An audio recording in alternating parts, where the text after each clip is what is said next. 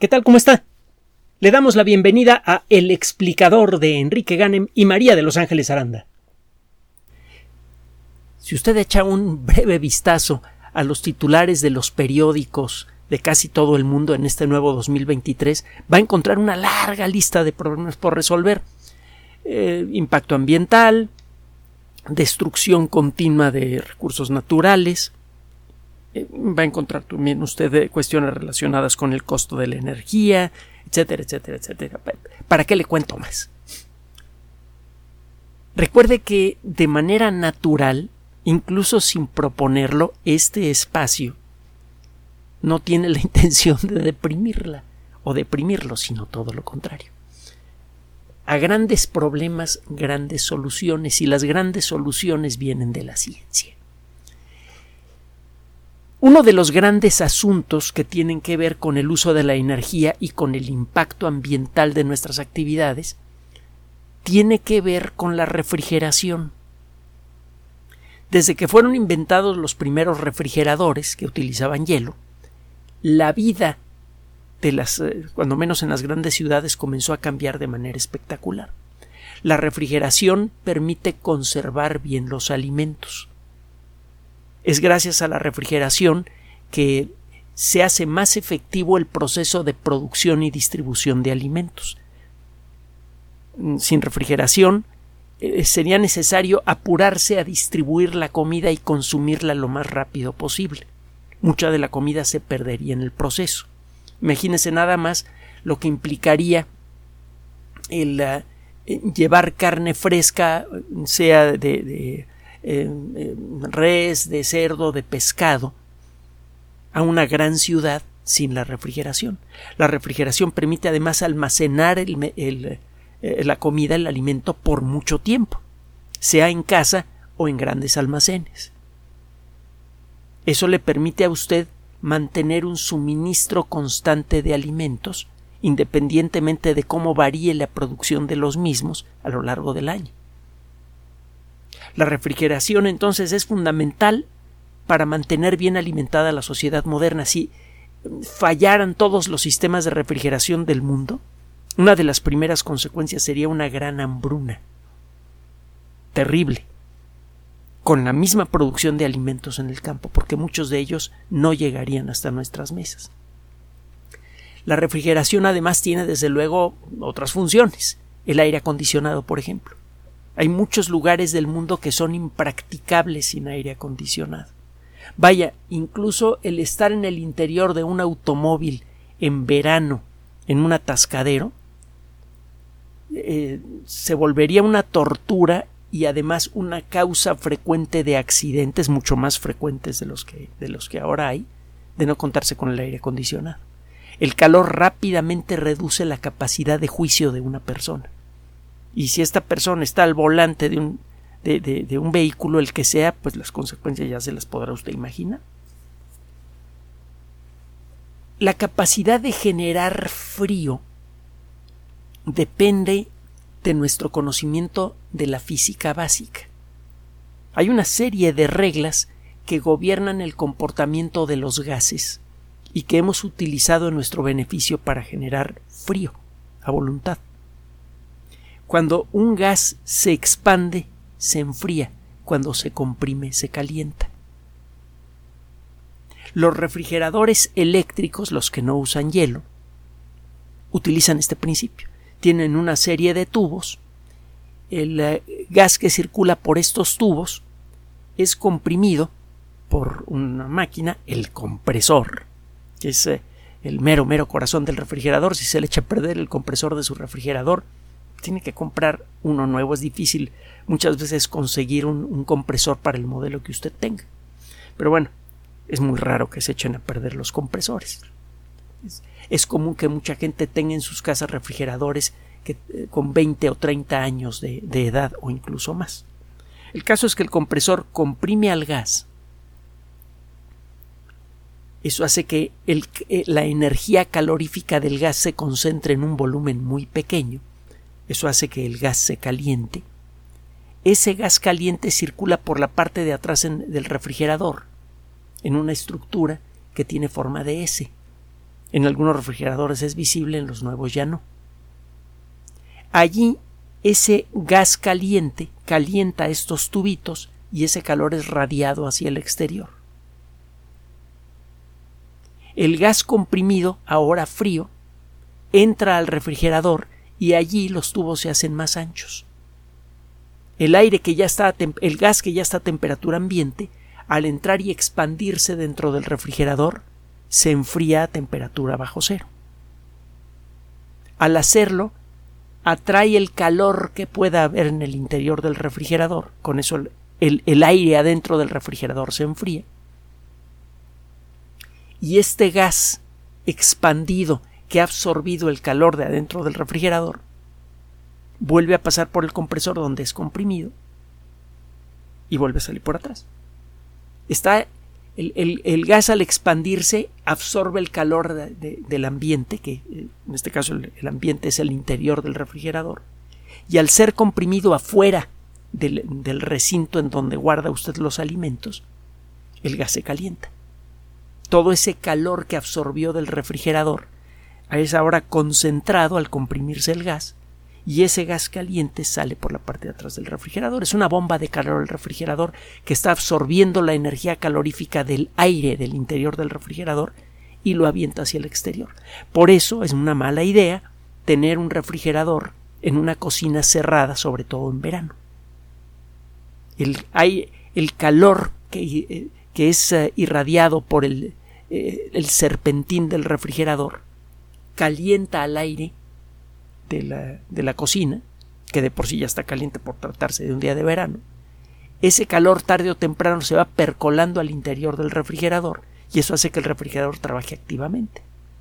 Y hay algo más. Como el motor está trabajando continuamente, el motor del compresor, el motor gasta energía y genera calor. Y ese calor se queda dentro de la cocina. La cantidad total de calor en la cocina va creciendo a lo largo de la noche porque lo que hace el refrigerador no es generar frío, es sacar calor del refrigerador, que se vuelve a meter, más el calor generado por el motor. Es una buena idea tener siempre bien ventilada la cocina o el lugar en donde tenga usted el refrigerador, sobre todo en verano. Pero bueno, regresando al tema. Los refrigeradores en la actualidad utilizan gases que eh, ya no causan los accidentes que ocurrieron en la primera mitad del siglo XX. Los primeros eh, refrigeradores eléctricos utilizaban amoníaco. El amoníaco es un gas que absorbe mucho calor cuando se expande. Eso permite enfriar muy bien a un refrigerador con, eh, con amoníaco. El problema es que si se llegaba a romper alguna de las tuberías, algo que sucedía con alguna frecuencia porque el amoníaco es, es un gas corrosivo, alcalino, si se llegaba a romper alguna tubería, se escapaba el amoníaco, que es muy venenoso, y en varias ocasiones algunas, algunas familias enteras murieron asfixiadas por el amoníaco. De hecho, fue como consecuencia de esto que Albert Einstein se puso en contacto con un amigo suyo, ingeniero, y diseñaron un nuevo tipo de refrigerador que no utilizaba amoníaco. Estos refrigeradores resultaron ser no muy eficientes y muy ruidosos en su primera versión, aunque hace algunos años algunos investigadores encontraron la manera de mejorar el diseño de Einstein y eh, parece que podría convertirse en una alternativa para los refrigeradores modernos. Le menciono esto de las alternativas por lo siguiente. En la actualidad utilizamos gases que ya no producen, que ya no son venenosos. Usamos hidroclorofluorocarbonos, es el nombre completo de esta familia de sustancias que al igual que el amoníaco pueden absorber mucho calor del interior del refrigerador. Eso hace que eh, eh, con poco, relativamente poco tiempo de trabajo del compresor el refrigerador se enfríe y eso reduce el gasto de electricidad. Pero el problema tiene eh, la tecnología actual tiene dos problemas.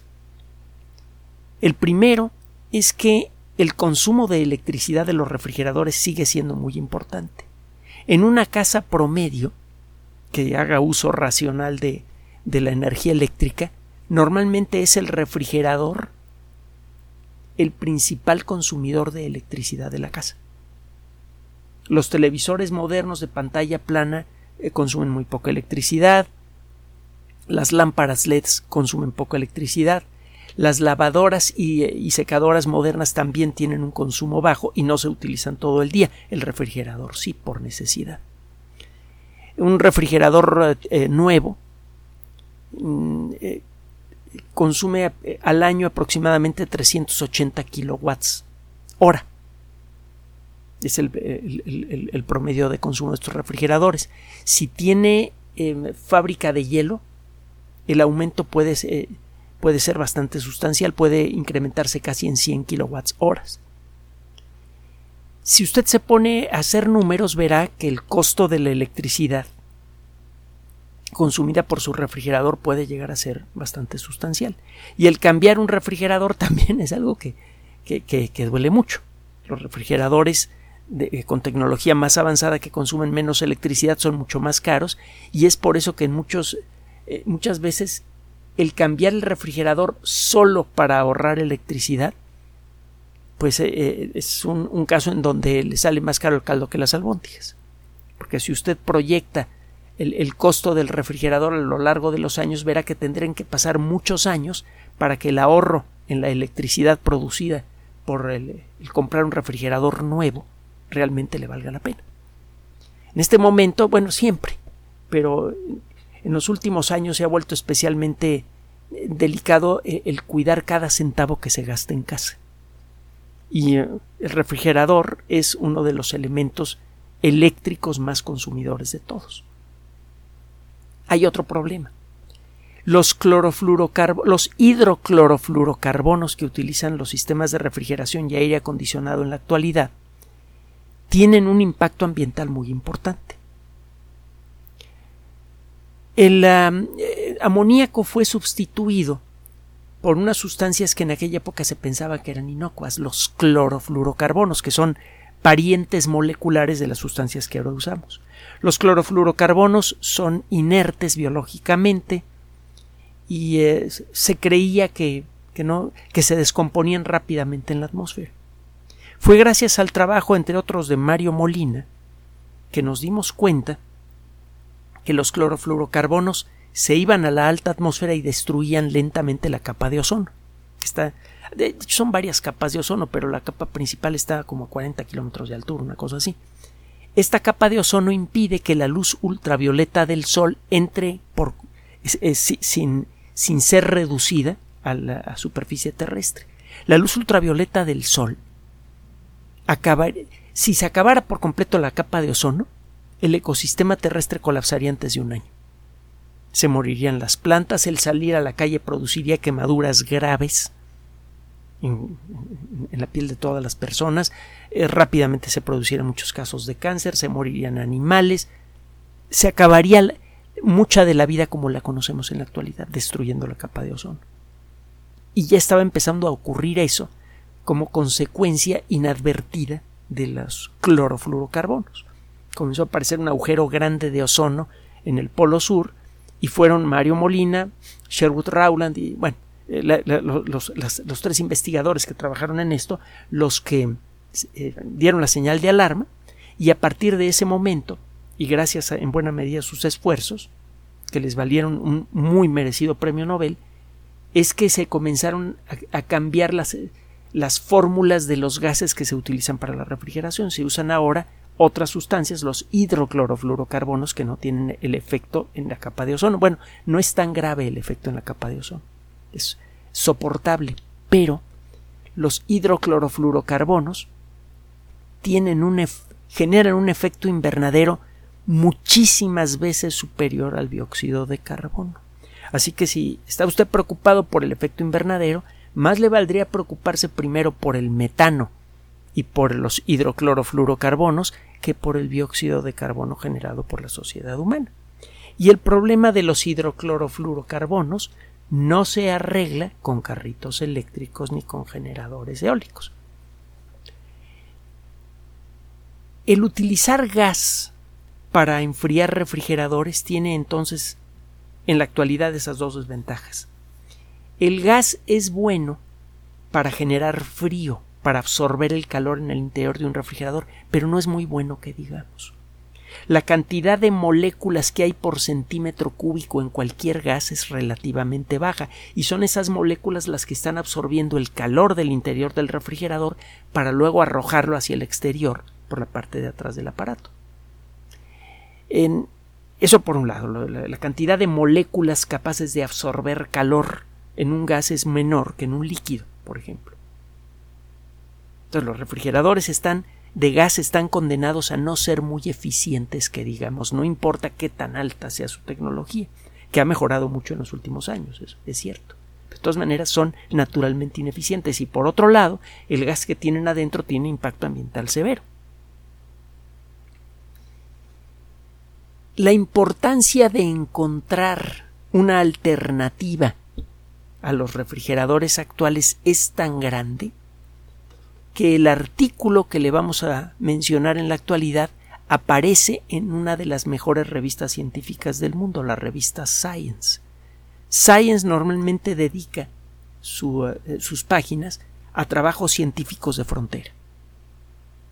No es común que dedique un artículo espacio para un artículo científico completo para cuestiones de tecnología. Solo que esta tecnología es extraordinariamente relevante. Mucho del impacto ambiental de nuestras actividades tiene que ver con la generación, transporte y uso de la electricidad. Y en buena medida mucha de la electricidad que se consume en el mundo se consume para generar frío. Bueno, un grupo de investigadores del Laboratorio Nacional Lawrence Berkeley y de la Universidad de California en Berkeley, precisamente, están presentando esta solución. Eh, recuerde que los laboratorios nacionales son estas instituciones en los Estados Unidos son centros de investigación provistos con lo mejor que la ciencia necesita, supercomputadoras, aceleradores de partículas, espectrógrafos de masas de alta tecnología, lo que usted quiera mencionar. Y en estos centros de investigación, que originalmente fueron eh, es, una nube de varias docenas de centros de investigación que originalmente se dedicaban al desarrollo de tecnología militar, pues ahora en estos centros de investigación trabajan científicos de todas partes, hay unos que trabajan allí de, de, fijo y hay otros que trabajan en una universidad y si tienen un buen proyecto se lo presentan a un laboratorio nacional que tenga el equipo apropiado y si le aprueban el proyecto el científico puede hacer su investigación allí sin dejar de pertenecer a la universidad en la que trabaja. Entonces son lugares que permiten potenciar en mucho la capacidad que tienen las universidades para hacer investigación. No todas las universidades pueden pagarse una supercomputadora, pero sí pueden pagar científicos de primera línea que cuando necesitan trabajar pueden eh, recurrir a estos laboratorios nacionales. Algo parecido pasa en Alemania, por cierto, con la institución Max Planck. Bueno, el caso es que el Laboratorio Nacional eh, eh, Lawrence Berkeley fue uno de los primeros laboratorios nacionales destinados al desarrollo de la primera bomba atómica Ahora se dedican a cosas afortunadamente más amables. Y total que estos investigadores se pusieron a trabajar en el ah, desarrollo de alguna técnica para poder cumplir con una serie de acuerdos internacionales que tienen que ver con el impacto ambiental de nuestras actividades. Eh, hay un acuerdo internacional que propone la reducción del uso de hidrofluorocarbonos durante los siguientes 25 años. Estas sustancias eh, que se producen ahora en gran cantidad ya se ve que tienen eh, impactos ambientales importantes. El flúor, además, por cierto, eh, es un elemento químico venenoso incluso en pequeñas cantidades. No se sabe exactamente qué efecto biológico a gran escala tiene el uso de grandes cantidades de, hidrofluorocarbonos.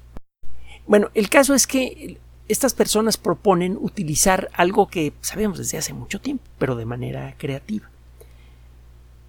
Si eh, usted tiene un sólido, necesita agregarle energía para que se vuelva líquido.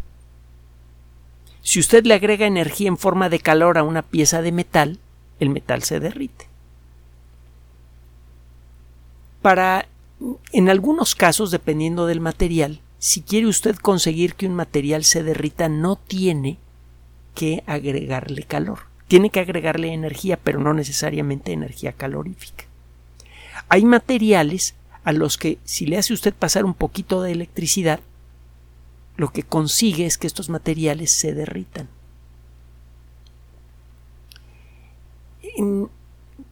Cuando tiene usted un material sólido que se derrite por la acción de la electricidad, el líquido resultante absorbe calor.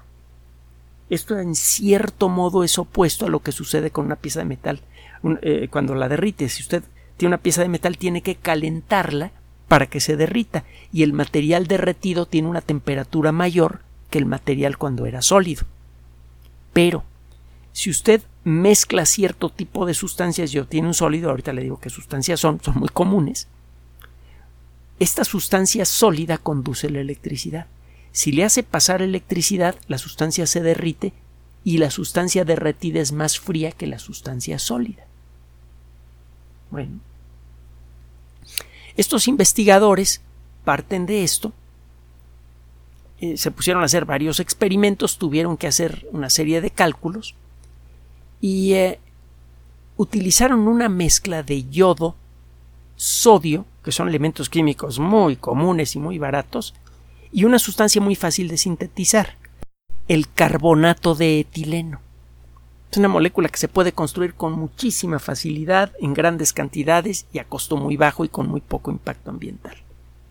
El eh, carbonato de etileno se utiliza mucho, por ejemplo, en la estructura, en la fabricación y estructura de las baterías de ion de litio. Así que ya existen fábricas que producen carbonato de etileno en grandes cantidades. Entonces trata de tres, eh, dos elementos químicos y una sustancia muy comunes, ridículamente baratos y con un impacto ambiental de prácticamente cero. El reciclar estos materiales es muy simple. Este material, mezclado de la manera que ellos proponen, es sólido normalmente. Si le hace pasar usted electricidad, se derrite y el líquido resultante es mucho más frío que el sólido.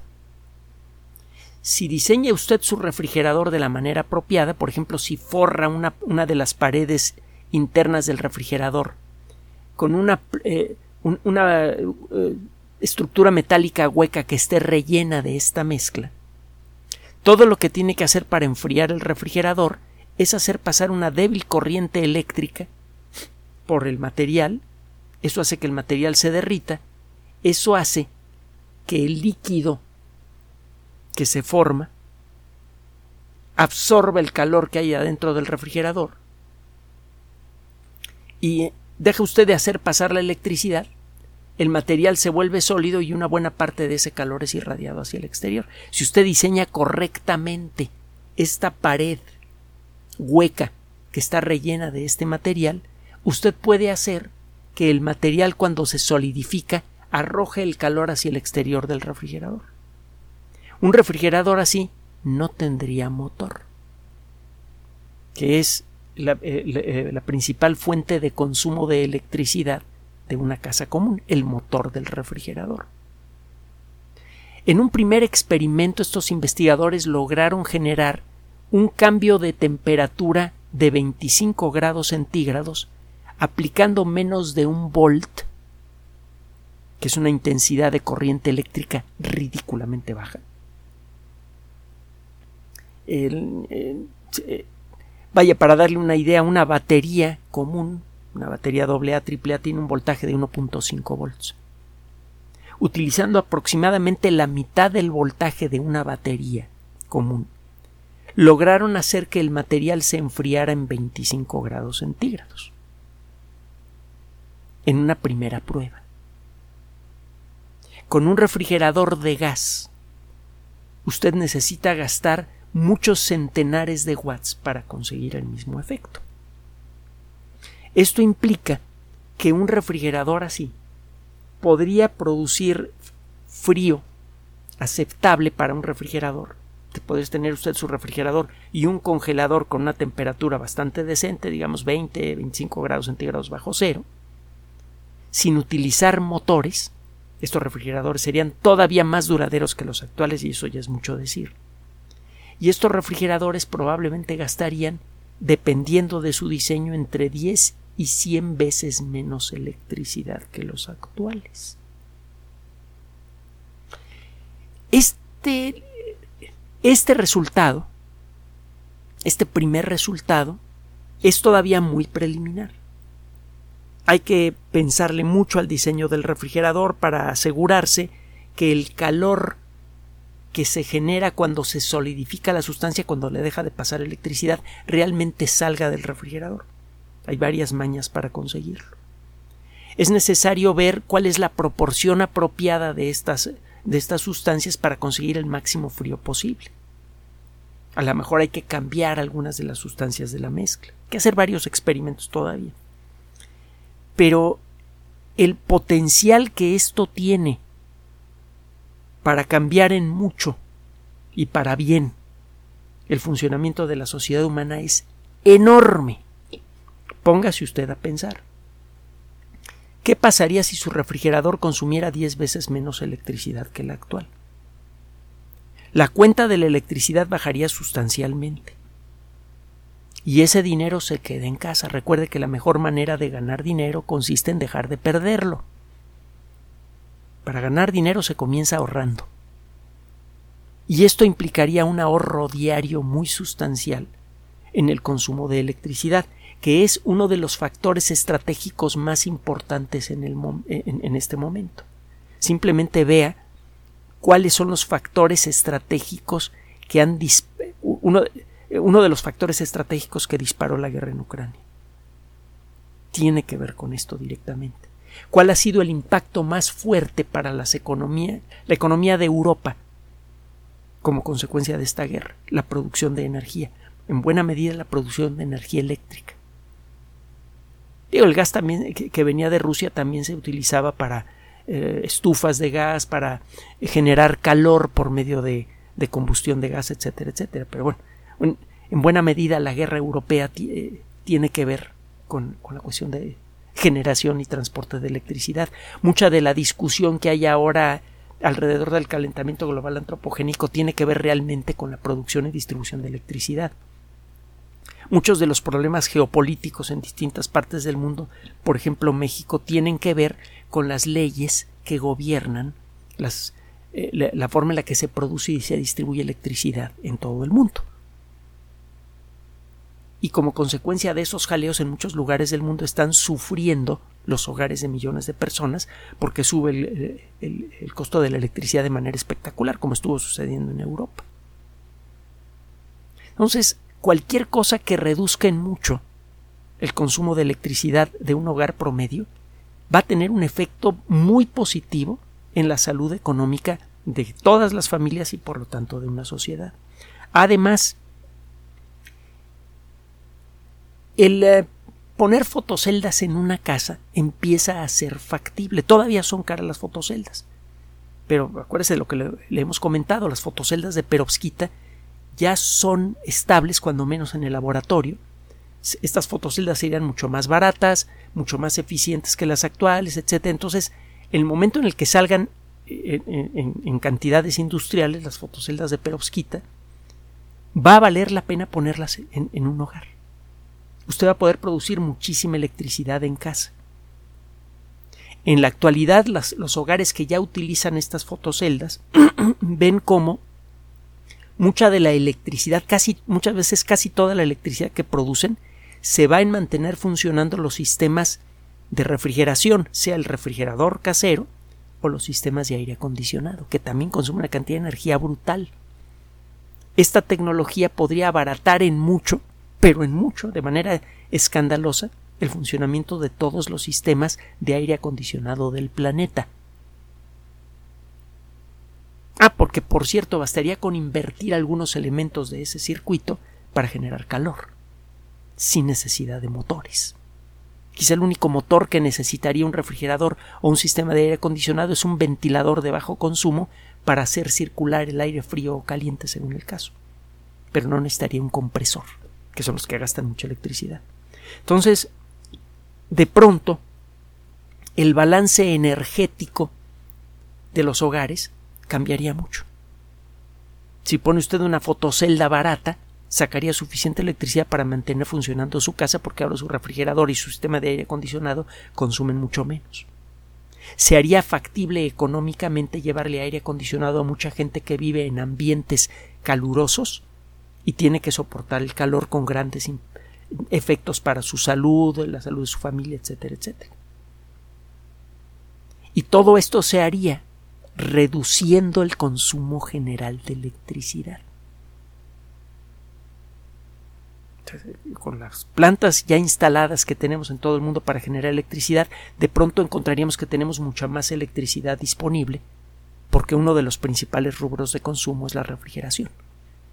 Cambia la tecnología de la refrigeración, esa energía eléctrica se puede ir a otro lado, por ejemplo, dársela a la gente que en la actualidad no la tiene que debería ser causa de una profunda vergüenza que en el, eh, ya bien entrado el siglo XXI haya gente que tenga que vivir como en el siglo XIX porque no tiene acceso a la electricidad. Y eh, en el momento en el que empieza usted a introducir esos elementos básicos de justicia social, reduce las causas claras y bien detectadas de generación de violencia social por eh, crimen organizado. Entonces, la, la lista de vericuetos que esto tiene es muy grande, pero no quiero terminar esta cápsula sin mencionarle otra cosa que estuvimos discutiendo Ángeles y un servidor. Tiene tiempo que es muy claro que el ritmo de producción industrial en el mundo moderno no puede mantenerse. Estamos destruyendo al ecosistema rápidamente y la expansión continua de las industrias tiene mucho que ver con eso. Tenemos que empezar a producir cosas automóviles, muebles, refrigeradores que sean extraordinariamente duraderos porque no podemos entrar en una lógica de desgaste y, sobreconsumismo produciendo refrigeradores que tiramos a los 5 o 10 años para comprarnos uno nuevo más bonito. Todo eso, el, el estar continuamente cambiando las cosas, nuestros automóviles, nuestros eh, electrodomésticos, etcétera, tiene un impacto ambiental brutal le irá muy bien económicamente a los que están produciendo eh, eh, millones y millones de automóviles y refrigeradores eh, todos los años. Pero la realidad es que el ecosistema está sufriendo y del ecosistema respiramos y comemos todos. Necesitamos regresar a la época en la que se fabricaban refrigeradores que duraban décadas y décadas. Esta tecnología podría permitirlo el empezar a construir refrigeradores y sistemas de aire acondicionado que los compra usted una vez que se los puede heredar a sus nietos y siguen siendo tan eficientes como lo eran desde el principio. Esto podría ayudar a modular la producción industrial y reducir el ritmo con el que nos estamos comiendo al planeta. Muchas veces un pequeño desarrollo tecnológico en el lugar y momentos correctos puede producir grandes beneficios para toda la sociedad. Eso lo consideran los editores de revista Science y es por esto que un trabajo que tiene relativamente poca ciencia detrás ha merecido un espacio especial en sus páginas. Esperamos que también tenga un espacio especial en su atención. Gracias por su atención. Además de nuestro sitio electrónico www.alexplicador.net, por sugerencia suya tenemos abierto un espacio en Patreon, el explicador Enrique Ganem, y en PayPal, el explicador patrocinio por los que gracias a su apoyo sostenemos este espacio. Puede usted descargar gratuitamente estos audios en formato MP3 en Spotify y en iTunes como El Explicador sitio oficial y en SoundCloud como El Explicador y con formato de video en YouTube en El Explicador sitio oficial. Recuerde nuestras redes sociales de siempre, Twitter Enrique-Ganem y en Facebook Enrique Ganem sitio oficial, El Explicador y los grupos que usted ya conoce. Finalmente, El Explicador siempre somos María de Los Ángeles Aranda y Enrique Ganem. Gracias.